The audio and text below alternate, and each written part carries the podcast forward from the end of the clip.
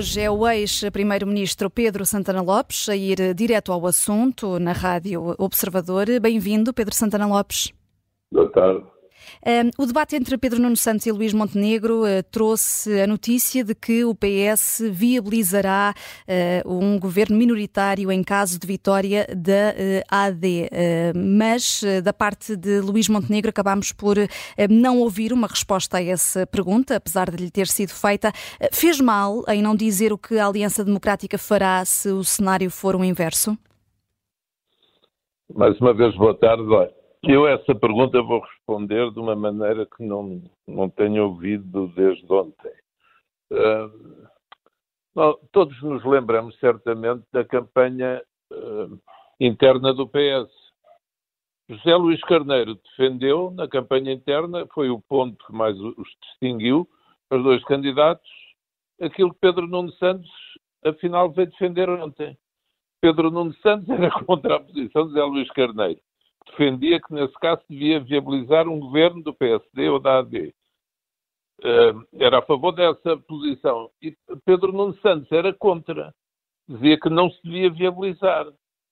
Ontem, Pedro, ah, antes disso, Pedro Nuno Santos, nos Açores, quando várias figuras do seu partido, até apoiantes seus, como Francisco Assis e outros, defenderam que se devia viabilizar o governo do PSD nos Açores e Pedro Nuno Santos disse nem pensar.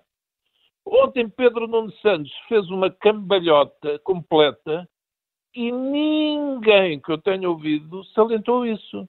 Luís Montenegro disse o mesmo que tem dito, ou seja, não disse o que fará nessas circunstâncias, é um facto. Mas eu já ouvi em N campanhas, eu próprio já o fiz, dizer que só responde para cenários de vitória.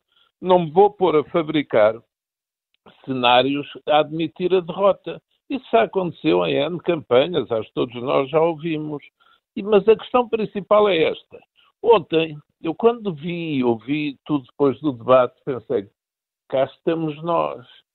Tudo aquilo, sinceramente, me pareceu uma cilada, foi a sensação que eu tive. Acha que, foi essa, acha que foi essa a razão, Pedro Santana Lopes, para Pedro Nuno Santos ontem ter mudado uh, de opinião sobre o que fará no caso de, uh, de uma viabilização, possível viabilização do governo da AD? Qual razão? Qual razão é que se está a referir? Não se, se, estou a perguntar se foi uma, uma tentativa de armadilhar, de criar um embaraço a uh, Luís Montenegro. Foi, acho que sim. Aliás, foi quase tudo, devo dizer, porque eu ontem, uh, pronto, eu não vou, não vou falar de 2004, mas tive tal e qual a mesma sensação. Uh, aquela questão da polícia. Uh, a polícia não foi para lá exigir nenhuma decisão. E Pedro Nuno Santos leva aquela frase, parecia já preparado, eu não negociei sob coação. Então, mas ninguém a negociar ali. Ninguém, nem, não estava previsto não haver debate, nem os polícias exigiram falar com os candidatos, acho eu, e então Pedro Nuno Santos diz aquela frase, Luís Montenegro, que até hoje, julgo eu, foi o único líder partidário que disse eu não vou prometer nada sobre acho que eles têm razão, compreendo a perspectiva deles, mas só depois das eleições. Enquanto em relação aos professores. Disse... Mas, mas, já que fala nisso dos polícias, já vamos depois aos professores. Uh, hoje, o líder da AD uh, disse que não se sentiu intimidado, nem coagido, nem cercado por esse protesto das forças de segurança uh, e que não sabia se, era aquele, se aquele era o percurso ou não que estava previsto. Mas hoje, Luís Montenegro já sabe que não era aquele o percurso que tinha sido comunicado à Câmara de Lisboa. portanto, deveria ter merecido aqui uma condenação veemente por parte de Luís Montenegro? Não, sinceramente, acho que não. Eu falei sobre o assunto desde que agissem com respeito pela ordem e com civismo. Isso do, do percurso estabelecido é a primeira manifestação, é tudo muito interessante. É a primeira manifestação que há em Lisboa que não segue exatamente o percurso que está previsto, que estão para ir a um lado, depois ainda vão para mais outros. Está bem, até eram os candidatos a líderes que iam debater. Era algo mais solene, mais formal, mas eu acho graça até o pormenor do Capitólio. Nunca ouvi falar tanto do Capitólio desde que foi construído no Parque Meyer, que na prática não é nada daquilo que podia ter sido, como ontem. Capitólio, não sei se estão a ver, Capitólio, Trump, Washington, é tudo assim uma carga, ontem foi dada. É uma coisa muito estranha. Luís Montenegro disse que não sentiu coagido, coisa nenhuma. E o percurso não é com ele, ele devia criticar. Então, mas quem devia agir era o governo. É que está tudo ao contrário. Mas tendo em conta que hoje já sabia que, que o percurso era outro. Mas, de qualquer modo, deixe-me só voltar à minha pergunta inicial, porque não chegou a responder se essa aliança democrática deveria também uh, ter uh, dito o que faria se o cenário fosse o inverso, de uh, ter que ser Quem? a AD a viabilizar um governo minoritário do, do PS. Quem é que dizia? Queria saber a posição de Pedro Santana Lopes, se deve a AD viabilizar um governo minoritário do PS.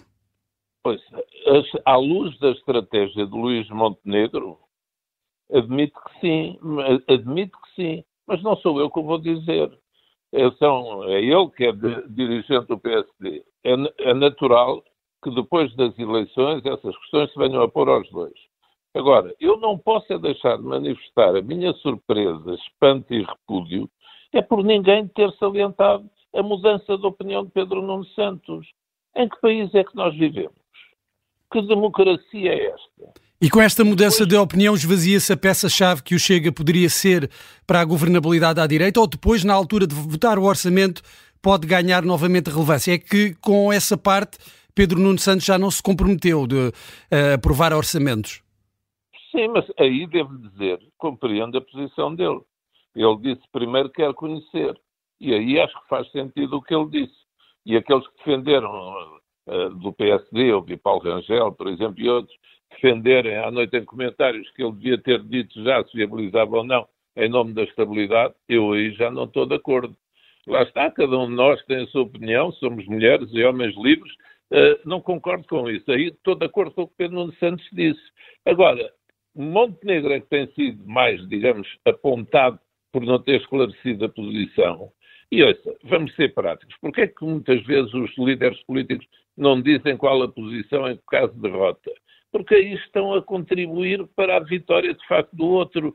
Se Luís Montenegro disser isso, Ventura não larga. André Ventura a dizer, ei, vai o PSD ceder ao PS. E, portanto, as pessoas, Luís Montenegro, até provavelmente essa sua posição depende dos resultados.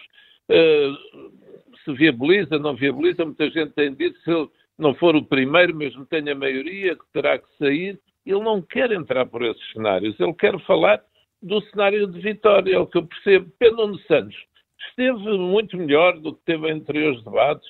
Uh, não acho que tenha sido um debate mau, como muita gente diz, acho que se viram várias diferenças. Eles também não têm muito tempo em funções, foram apanhados de surpresa aí para eleições. Quer dizer, acho até que os temos que louvar por aquilo que têm feito e pela preparação que já mostraram. Agora, Pedro Nuno Santos mudou de opinião. Ainda bem para o país. Eu acho que o país não pode ficar num bloqueio depois das eleições. Portanto, se o PSD vier a fazer isso, ou a AD, também é compreensível. Mas não sei. No centro-direita, como sabemos todos, as coisas são mais complicadas se o PSD não ficar em primeiro e, e, e, e o PS for chamado a, a formar governo, porque há no centro-direita quem defenda que se deve fazer o mesmo que António Costa fez em 2015. E, portanto, Luís Montenegro, de facto, é esse o seu limite, acho eu, não pode entrar por aí. Mas o que eu reclamo é essa justiça. Pedro Nuno Santos mudou de opinião. Pronto. Hum. Uh, mudar, Mário Soares tinha a frase só os burros é que não mudam de ideias. Lembro uma vez ele dizendo num debate na Assembleia da República do, do, do programa de governo. Muito bem, eh, não fica mal mudar de ideias, mas isso tem que ser salientado porque se fosse noutros dizia-se que era incoerência. Hum. E olhando ainda para o debate, só para fecharmos aqui a, a parte do, do debate. Luís Montenegro uh, colocou quase ao mesmo nível uh, José Sócrates e Passos Coelho. Foi um tiro no pé? Pode vir a ser uh, penalizado por isso? Não, isso não, não achei feliz, isso já não estou de acordo, discordo do cabimento dessa comparação. Acho que não devia ter sido feita, com toda a franqueza.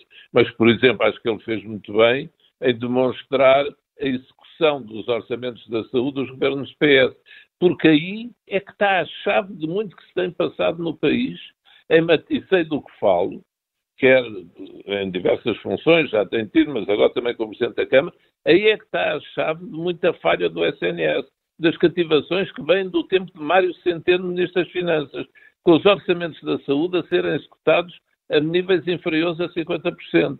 E Montenegro aí fez muito bem a apontar como Pedro Nuno Santos, julgo que explicou bem e, e, procurou pôr em cima da mesa a sua política económica e aquela questão dos setores estratégicos e que deve escolher e não se hum. deve apoiar tudo indiscriminadamente.